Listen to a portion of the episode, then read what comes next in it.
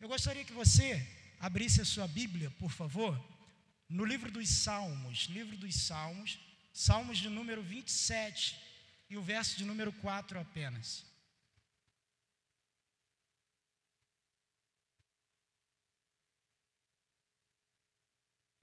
Salmos de número 27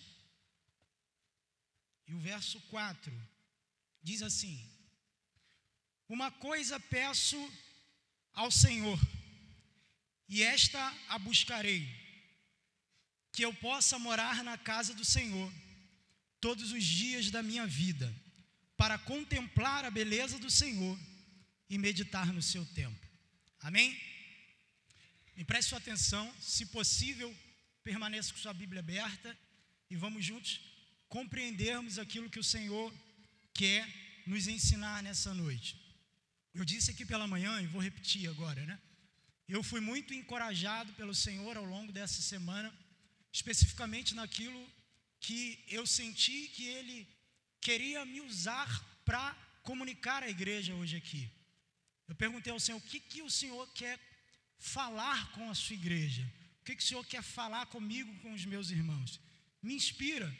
E eu fui muito encorajado pelo Espírito Santo numa perspectiva específica no que diz respeito à presença de Deus, que é a nossa série. Só para você compreender isso, eu vou usar o texto que lemos como pano de fundo, para que você tenha uma compreensão mais ampla daquilo que nós vamos trabalhar nesta noite.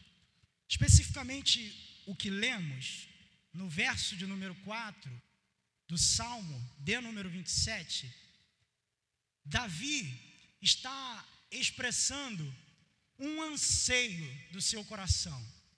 E não só expressando um anseio do seu coração, mas também uma busca. Há um anseio no coração de Davi sendo manifesto. E não só um anseio, mas também uma busca daquilo que ele está ansiando.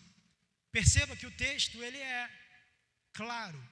Uma coisa eu pedi ao Senhor, e esta buscarei, que eu possa morar na casa do Senhor todos os dias da minha vida.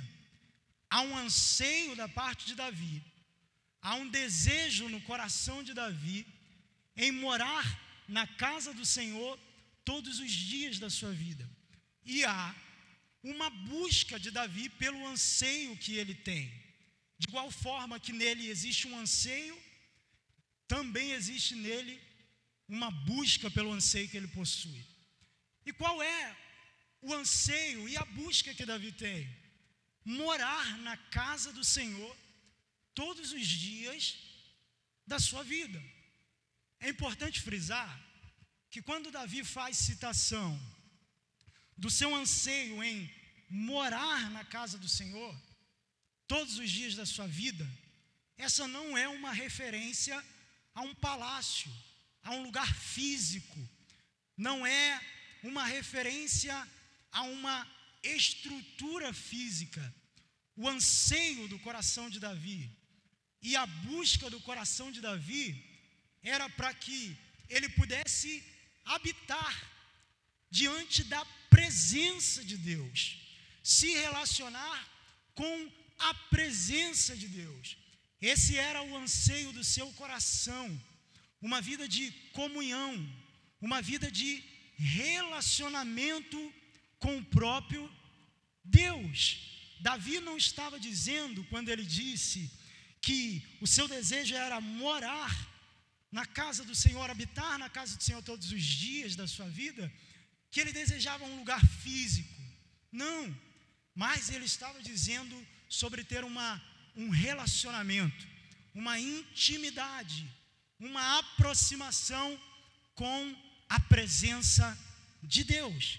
Então ele ansiou isso e buscou isso. Eu vou abrir um parênteses para dizer algo muito importante. Se tem algo que Deus ama, é alguém que, além de buscar, queira buscar ao Senhor.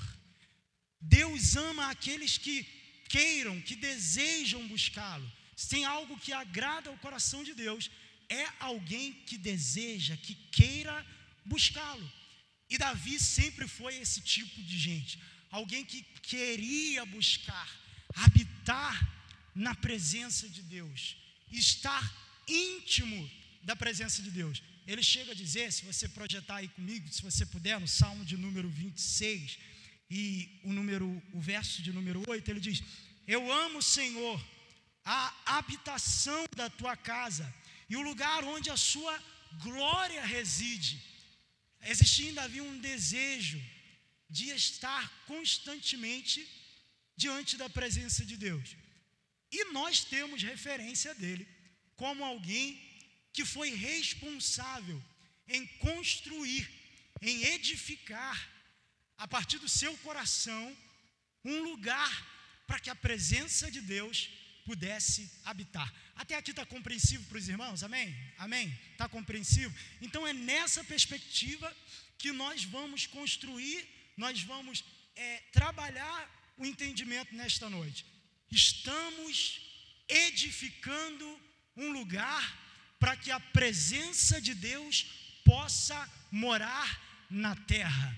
Nós, a Igreja de Cristo Jesus, somos responsáveis em edificarmos um lugar para que a presença de Deus possa morar na terra.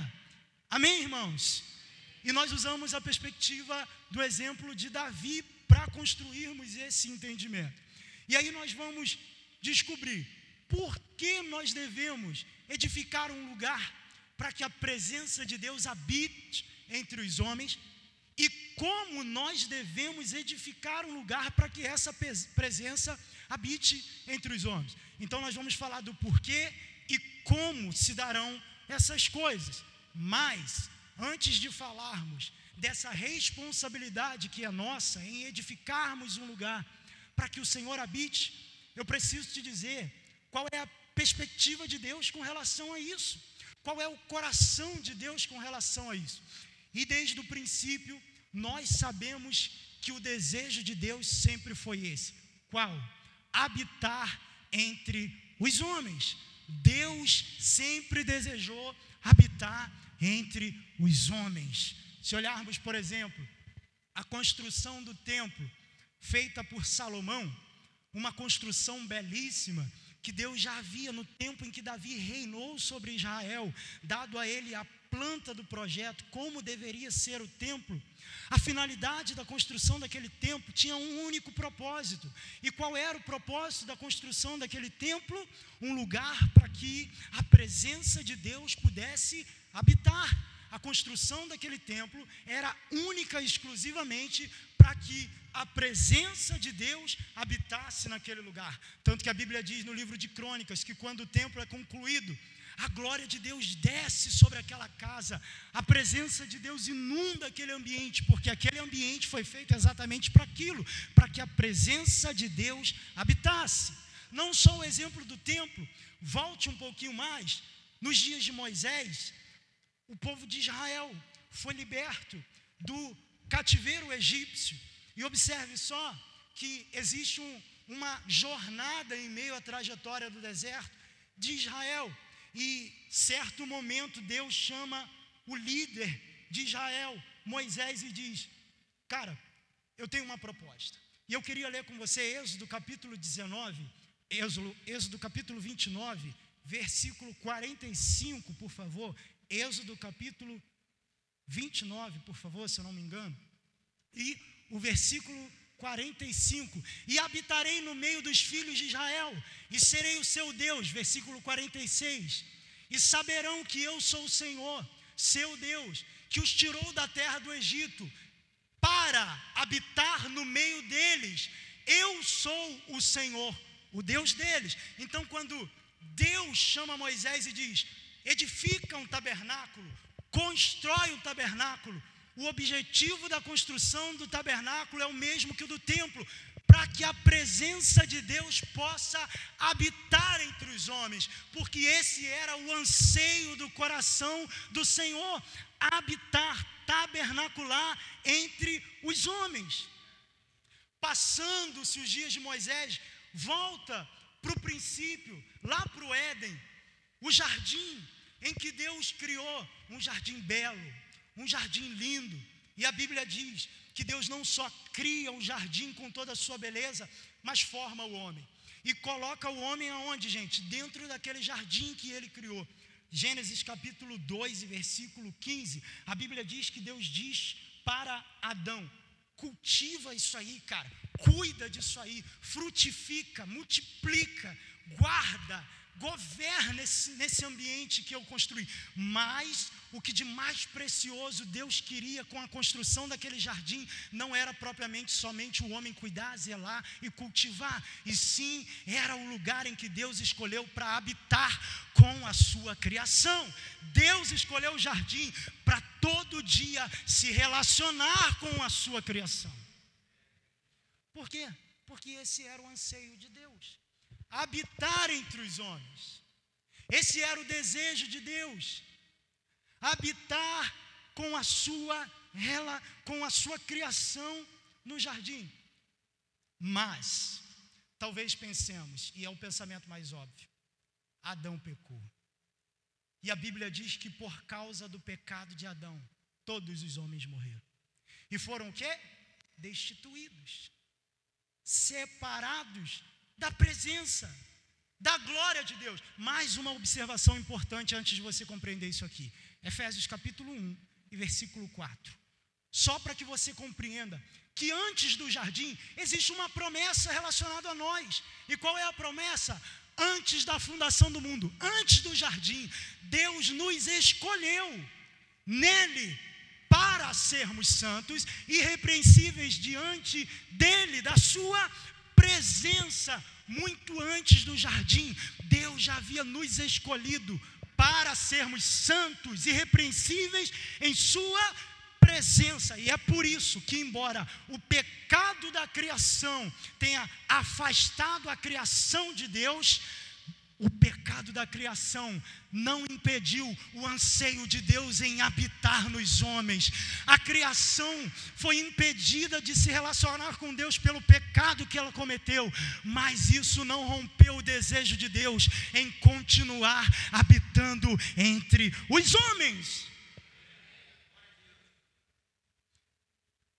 E é incrível, porque mesmo sendo você um homem imperfeito, mesmo sendo eu, você, nós, sendo homens e mulheres imperfeitos, limitados. A Bíblia diz em Gálatas capítulo 4 que vindo a plenitude do tempo, Deus enviou no tempo certo seu filho, que foi nascido de mulher sobre a lei, para um único objetivo, para nos reconciliar novamente com a sua presença, com o lugar de originalidade, com o lugar que fomos feitos para ser. E a presença de Deus na figura do, da nova aliança é o Espírito Santo. E ele diz: por causa disso, ele enviou o Espírito do seu Filho aos vossos corações. Ou seja, ele continuou ansiando habitar entre nós. Esse era o anseio de Deus. Esse era o desejo de Deus. Mas nós precisamos compreender uma coisa aqui. Uma coisa muito simples. Todos esses homens responderam aquilo que Deus estava ansiando. Então, a edificação de um lugar para que a presença de Deus habitasse é uma resposta imediata. É uma responsabilidade daqueles a quem Deus elegeu, daqueles a quem Deus separou. Então, homens como Salomão, homens como Moisés, responderam aquilo que Deus estava ansiando. Edificaram um lugar para que Deus pudesse habitar. E quanto a nós, esse é o nosso trabalho: edificarmos um lugar para que Deus possa morar. Aí você pensa, mas nós já somos morada. Não devo me dar esse trabalho. Não se engane. E aí eu vou usar o exemplo do Gabriel aqui. Na série anterior, ele pregou algo muito poderoso e edificante. Ele disse, na perspectiva daquilo que Deus fez, Deus continua fazendo o homem. O Deus que formou e colocou o homem no jardim, continua fazendo o homem. Essa é a mesma perspectiva para nós que somos, mas que também continuamos sendo edificados, feitos habitação de Deus. Efésios capítulo 2, por favor, versículo de número 22. Observe só comigo o que a Bíblia diz. Esse contexto fala da salvação por intermédio da graça e o que nos foi dado como direito a partir da salvação que, se, que é concebida na graça, por meio da graça de Deus. Nós fomos tornados membros da família de Jesus Cristo. Nós, gentios, tornamos-nos membros da família de Deus, edificados na doutrina dos apóstolos e profetas. Cristo é a pedra angular. E nele também vocês estão sendo edificados junto com os outros para serem moradas de Deus no Espírito. Ele continua nos tornando morada, Ele continua nos fazendo morada, e por isso nós precisamos continuar edificando um lugar para que o dia em que Ele vier, na plenitude, no tempo certo, a vinda do Senhor, a última vinda do Senhor, a sua total presença possa habitar em nós, e por isso Ele tem nos aperfeiçoado, e por isso Ele tem nos tornado, e por isso Ele tem nos feito a Sua semelhança. Amém? Agora nós vamos compreender aqui. Se o como está claro, se o porquê está claro, como é que nós, como igreja, edificamos um lugar para a presença de Deus morar? Essa é uma nova pergunta que eu me fiz e eu quero compartilhar com você alguns princípios básicos que o Senhor me ensinou e está nos ensinando nessa noite. Como podemos fazer para edificar um lugar para que o Senhor more entre nós? Para que a presença de Deus more entre nós. Segundo Samuel, capítulo 6, por favor, você vai ler comigo.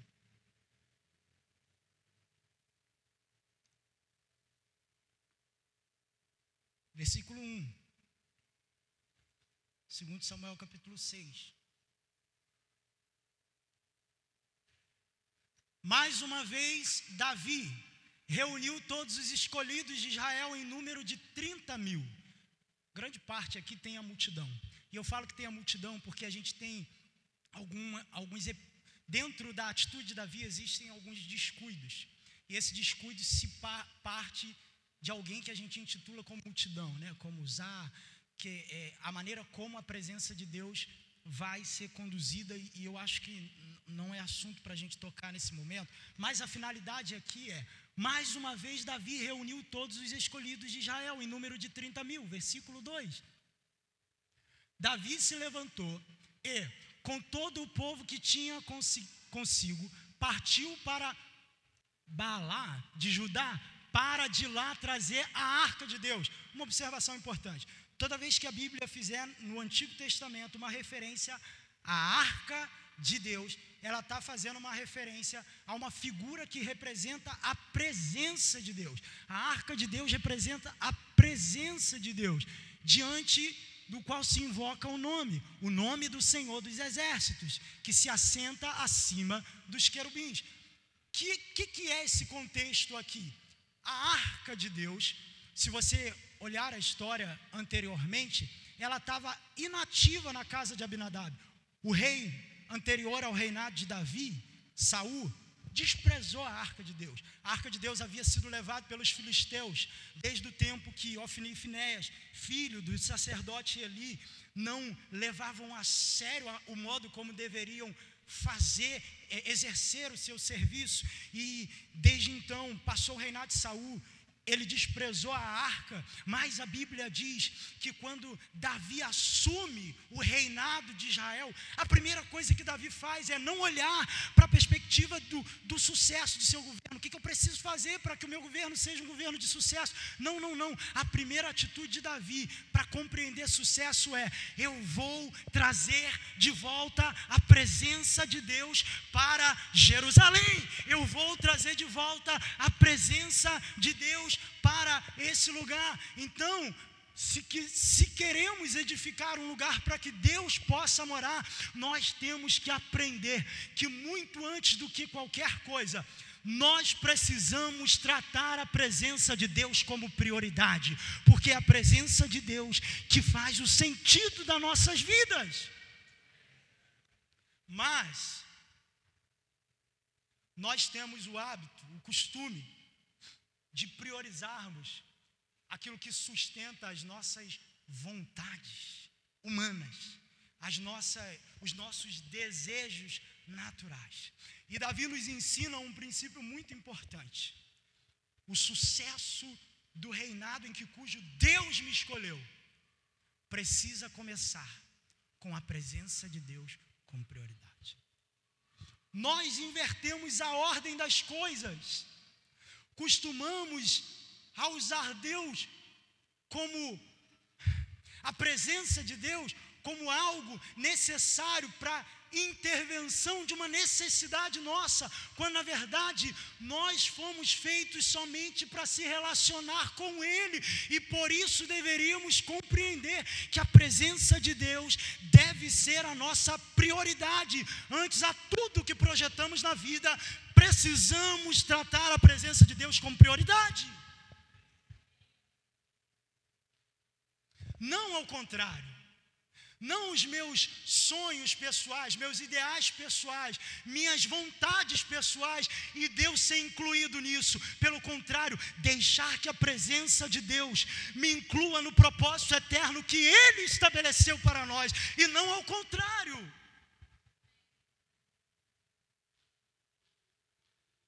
É isso que Davi está fazendo, priorizando a presença de Deus. E nós precisamos aprender isso. Segundo exemplo, para que nós venhamos edificar um lugar para a presença de Deus morar, eu também gostaria de citar Davi como exemplo. Eu gostaria que nós lêssemos Salmos de número 132, por favor.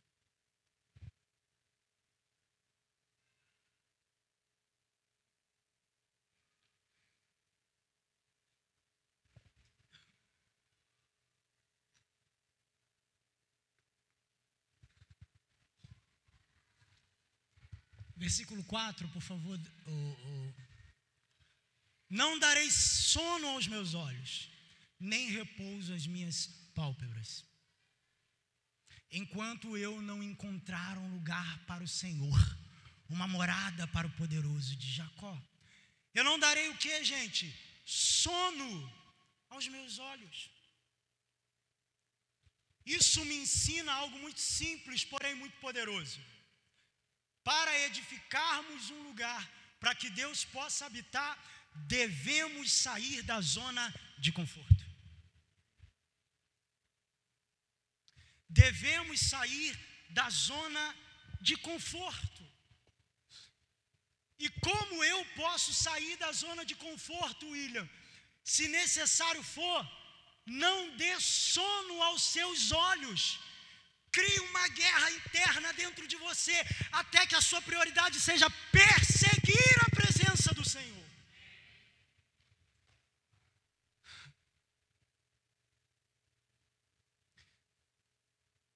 Crie dentro de você.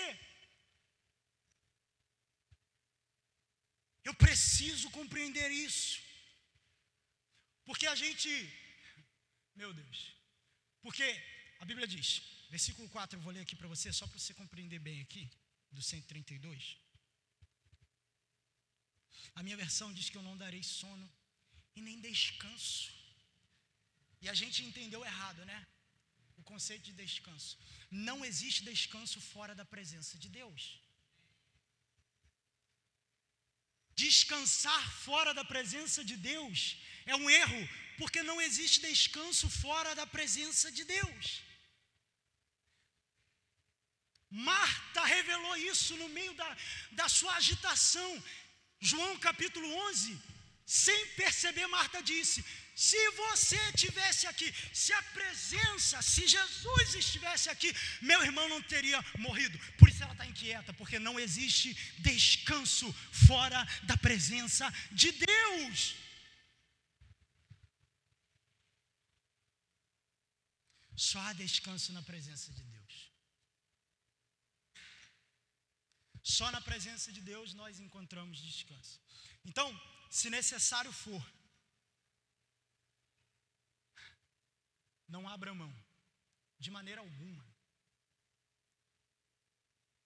de lutar até que a presença de Deus seja a sua prioridade e tire você da sua zona de conforto. Deixa eu falar uma coisa. A presença de Deus não se revela. Entenda bem isso aqui, por favor. A presença de Deus não se limita a um evento. A presença de Deus não se limita a uma ocasião. Nós temos biblicamente diversos eventos e ocasiões em que Deus manifesta a sua presença. Mas um Deus que é específico, e é, é importante lembrar que eu estou falando da manifestação da presença de Deus, e não da onipresença de Deus. Porque a onipresença de Deus diz que os olhos de Deus estão sobre todos os lugares. Mas a manifestação da presença de Deus são para lugares e um tipo de gente específica.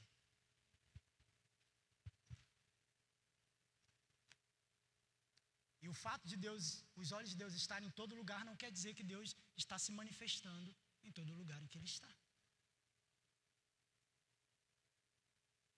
Então a presença de Deus, ela se manifesta, a presença manifesta de Deus, ela se revela em lugares específicos, com finalidades específicas.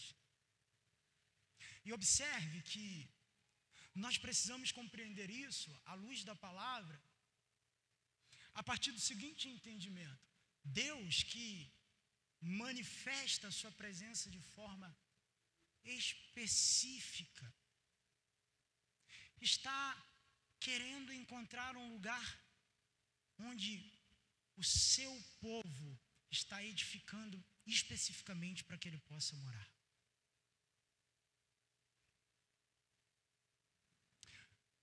E eu digo que o homem longe desse lugar de da posição original, que qual é a posição original? Está lá, Efésios 1, 4, nós lemos. Fomos nele separados para que, que vivêssemos santos e irrepreensíveis em sua presença. O homem fora do seu lugar de originalidade, que é na presença de Deus, ele sofre consequências drásticas, Gabriel. Um Deus onisciente, onipotente e onipresente. Não teve problema em ver o pecado de Adão. Não, não tinha nada escondido dos olhos de Deus no pecado de Adão lá no Éden. Não tinha.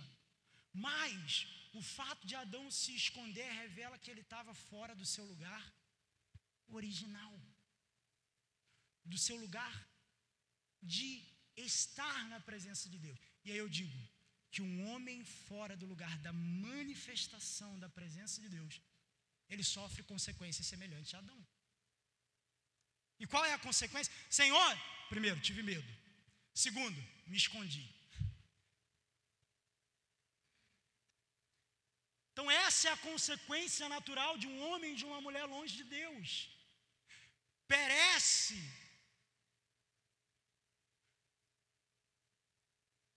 Vivem com medo.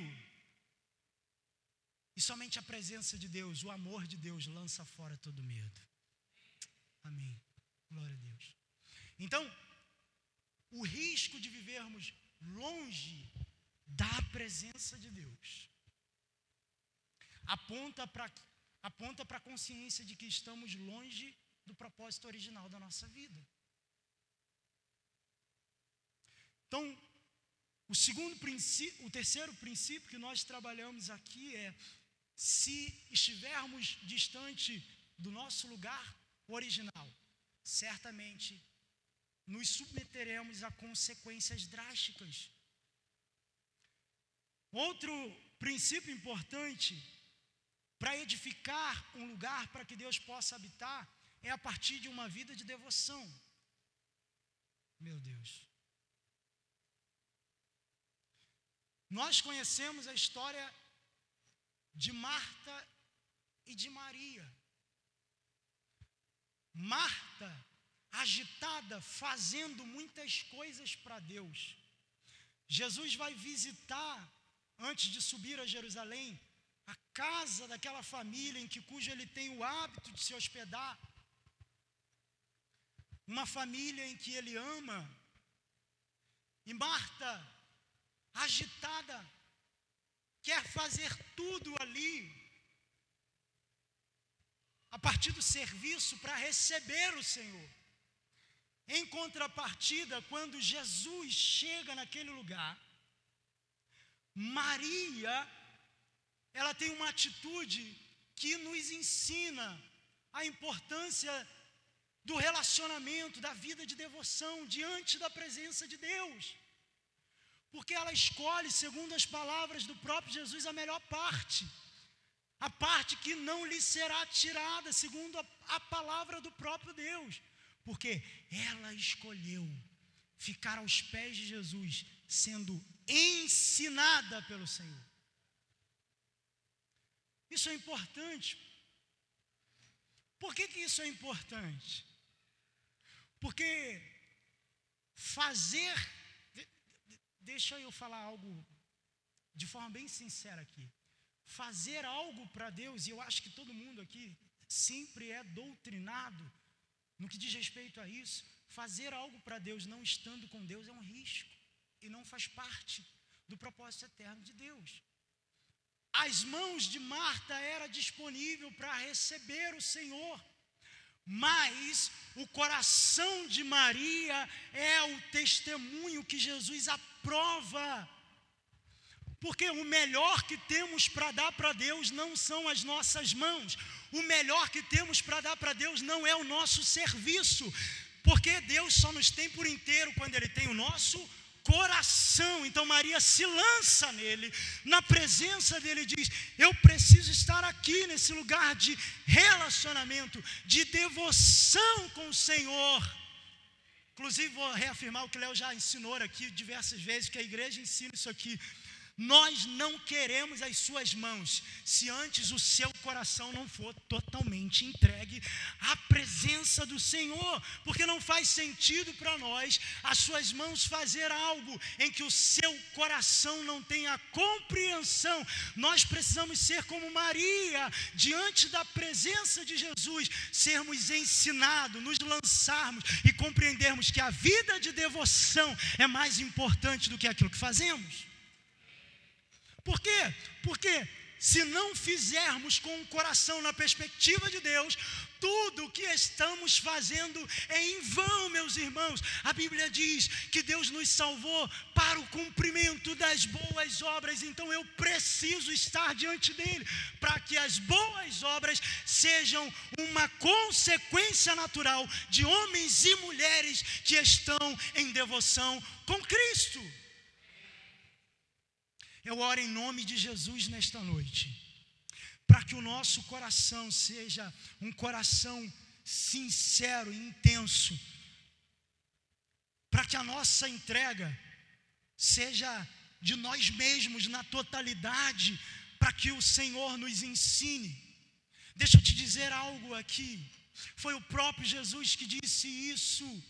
Maria escolheu a melhor parte, a boa parte, e dessa não lhe será tirada. Ele estava se referindo ao fato de Maria escolher se lançar na presença de Jesus, porque homens e mulheres que se lançam nesse lugar nunca lhe perderão aquilo que lhe foi concebido.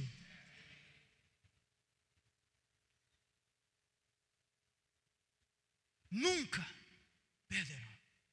Mas nós queremos inverter a ordem das coisas queremos começar do lado oposto. Mas eu queria, nessa hora, que você fechasse seu olho aí. E dissesse para Deus: Eu quero construir. Eu quero edificar um lugar para a Sua presença. Especificamente, eu lhe entrego o meu coração para que esse lugar seja construído. Eu vou falando e você vai compreendendo o Espírito, vai deixando o Espírito te, te acessar aí. Se Deus não tiver o seu coração, Ele não te tem. Não entregue as suas mãos, porque Ele não te tem. Mas se Deus tiver o seu coração, Ele te tem por inteiro. E Ele sabe exatamente como desenvolver o propósito que Ele estabeleceu em você. Minha oração nesta hora, em nome de Jesus, é para que o nosso coração seja entregue ao Senhor, para que Ele nos aperfeiçoe nessa vida de devoção. O que é vida de devoção? Fique ligado, fique de olhos fechados. Não estou falando de um culto que você vem no domingo. Estou falando de um evento específico que você vai, cara. Estou falando de uma relação íntima e constante com a presença de Deus. Eu estou falando de ser constante com a presença de Deus. Eu estou falando de você perseguir a presença de Deus, porque esse é o anseio de Deus. O anseio de Deus é que homens e mulheres persigam a sua presença. Porque somos. Eu quero, em nome de Jesus, dizer: a nossa casa não é assim, mas porque grande parte da igreja está se cansando porque ela está respondendo de maneira errada. Nós não compreendemos que a perspectiva inicial é Deus ter o nosso coração, porque as nossas mãos serão alinhadas a, ao nosso coração. Eu oro em nome de Jesus para que o Espírito Santo comece a tocar o nosso íntimo aqui. Para que o Espírito Santo comece profundamente ministrar o nosso interior. E para que nós, para edificarmos um lugar para o Senhor, venhamos entregar o coração para que Ele possa habitar. Meu Deus. O anseio de Deus é esse, meus irmãos. São Gonçalo não precisa de uma história, de uma, de uma estratégia mirabolante para que a cultura dessa cidade mude. Não. São Gonçalo não precisa de uma estratégia diferenciada para que a cultura dessa localidade mude. São Gonçalo precisa que a presença de Deus more aqui. Meu Deus do céu. Eu fui ministrado pelo Espírito Santo. O Senhor falou comigo, William, você está pensando errado. Com relação à minha cidade, quantas vezes eu falei, caramba, eu estou sem esperança a partir da cultura que ela tem. E por causa disso eu tenho perdido. Por muitas vezes senti sem esperança. E o Senhor falou comigo, você está entendendo errado se você estiver no lugar original da minha presença, você vai compreender que tudo que um lugar que ainda não tem a cultura do reino de Deus precisa, é que a minha presença tome conta, more naquela localidade. E eu vim aqui dizer uma coisa: Deus está chamando a igreja para edificar, para edificar um lugar para que ele possa habitar, justamente por isso. Por quê? Porque se você entregar o seu coração para que a presença de Deus se more em você, habite em você, a perspectiva dessa cidade muda. Por quê? Porque um pedaço, uma porção do reino de Deus está indo enquanto você estiver andando por essa cidade. No seu trabalho, quando você chegar lá, chegou a porção da presença de Deus. Na sua faculdade, quando você chegar lá, chegou a porção da presença de Deus. Na sua rua, quando você chega lá, chegou a porção da presença de Deus. E tudo que lugares, pessoas, homens, mulheres precisam é a presença de Deus para descobrir o sentido da vida. Nada mais do que isso. Como mudar essa cidade? É muito simples. Precisamos edificar um lugar para Deus habitar, porque Deus estando dentro de nós, a presença de Deus está tomando conta da cidade. A presença de Deus está tomando conta daquele lugar. Há pouco tempo, o Eric me emprestou um livro e eu li, fui muito edificado, né? Avivamento da Rua Azusa. E é muito, é muito poderoso, porque toda perspectiva de mudança, ela é uma perspectiva construída numa coisa só. O que? Homens e mulheres que viviam por meio da presença de Deus, que viviam buscando a presença de Deus como ofício central da sua vida. E por isso, uma localidade foi mudada. A gente quer encontrar formas de mudar uma localidade a partir do nosso mecanismo, a partir da nossa capacidade. E Deus está dizendo: sejam, edifiquem um lugar para que eu more, e eu vou mudar a cidade em que vocês estão. Em nome de Jesus, você acredita nisso? Nós somos a morada do Espírito. Tudo que a presença de Deus quer é habitar em nós, para que aonde você vá, ela vá. Moisés disse: Eu não vou dar um passo daqui, Senhor, com esse povo, porque se a sua presença não for, ele sabia que o sucesso era consequência da presença de Deus, não é diferente com a igreja de Cristo. Se a presença de Deus está em nós, ali está o sucesso da vida. Se a presença de Deus habita em nós, ali está o sucesso da nossa vida. Queria que você ficasse de pé em espírito, por favor sendo ministrado pelo Espírito. Eu sinto de Deus de dizer isso aqui. Existem pessoas, todos de pé, por favor, só fique sentado aqueles que de fato não puderem.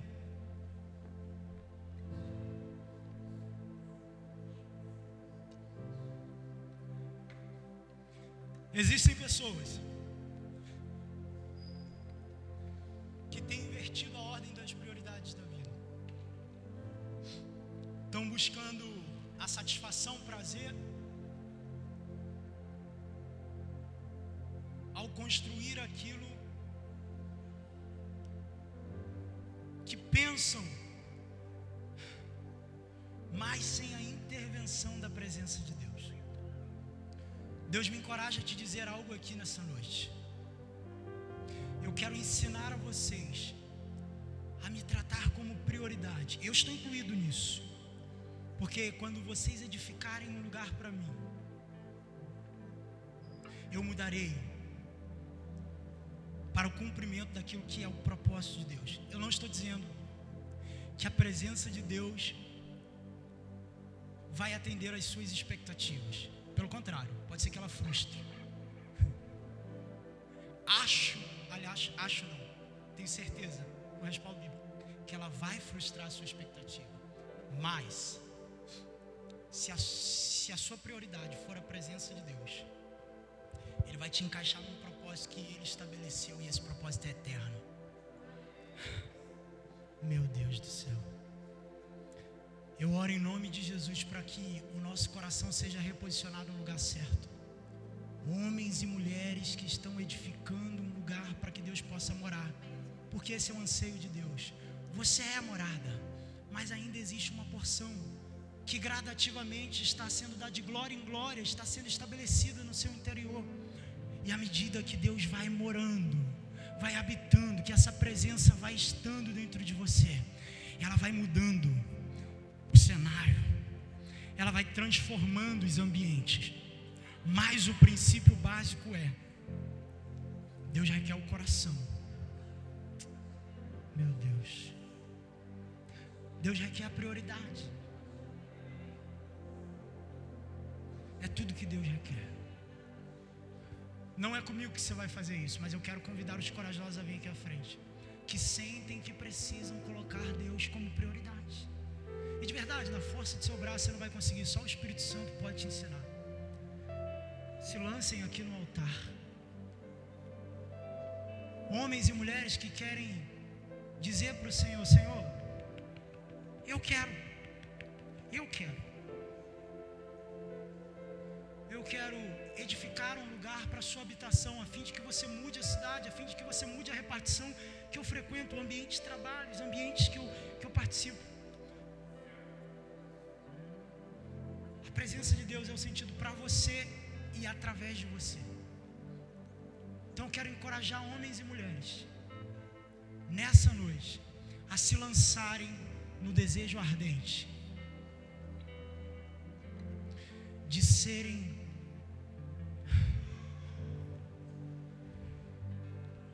moradas abertas para que o Espírito Santo, para que a presença de Deus continue habitando em nós. Eu oro em nome de Jesus, Pai. Toque os meus irmãos. Toque os meus irmãos para que venhamos tratar o Senhor com prioridade.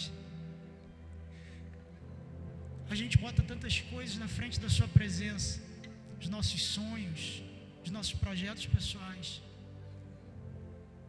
os nossos ideais, mas nós queremos nos arrepender e dizer: é a Sua presença, Senhor, que nós queremos.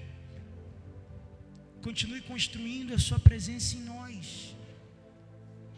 Continue estabelecendo a Sua presença em nós e a partir dela, nós queremos continuar dirigindo, guiando a nossa vida, sendo guiado pelo Seu Espírito. Não nos deixe dar um passo sequer, Jesus, se não for por intermédio da Sua presença. Ensina-nos a sair da zona de conforto, nós não sabemos sozinhos. Ensina-nos a tratar a Sua presença como prioridade, nós não sabemos sozinhos. Ensina-nos, Jesus, a ter uma vida de devoção constante com você, a fim de que o Senhor nos ensine todos os seus segredos. Nós não queremos nos satisfazer no ouro, na prata e nem nesse mundo, na perspectiva desse mundo atual. Nós somos satisfeitos na Sua presença. E por isso nós estamos perseguindo ela. Por isso nós estamos indo em direção a ela. Porque só a sua presença nos satisfaz.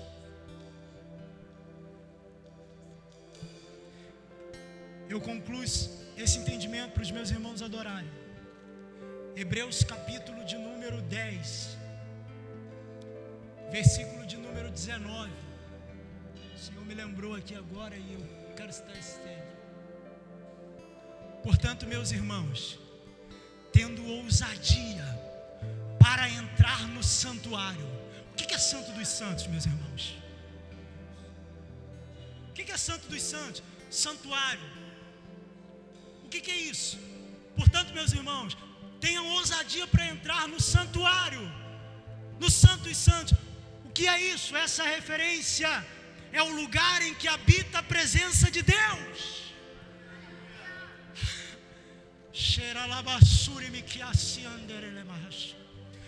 Tenham ousadia para entrar nesse lugar, como pelo sangue de Jesus. Deus está dizendo: Eu concluí uma obra que deu acesso à sua igreja Portanto, tenham ousadia, porque o sangue de Jesus nos fez ter acesso ao novo e vivo caminho. Aleluia! Pelo novo, pelo vivo caminho que ele nos abriu do véu,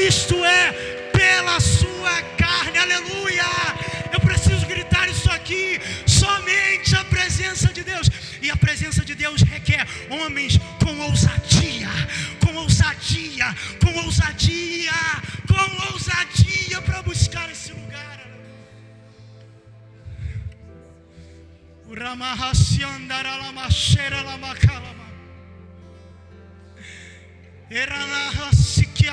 Minikiasya.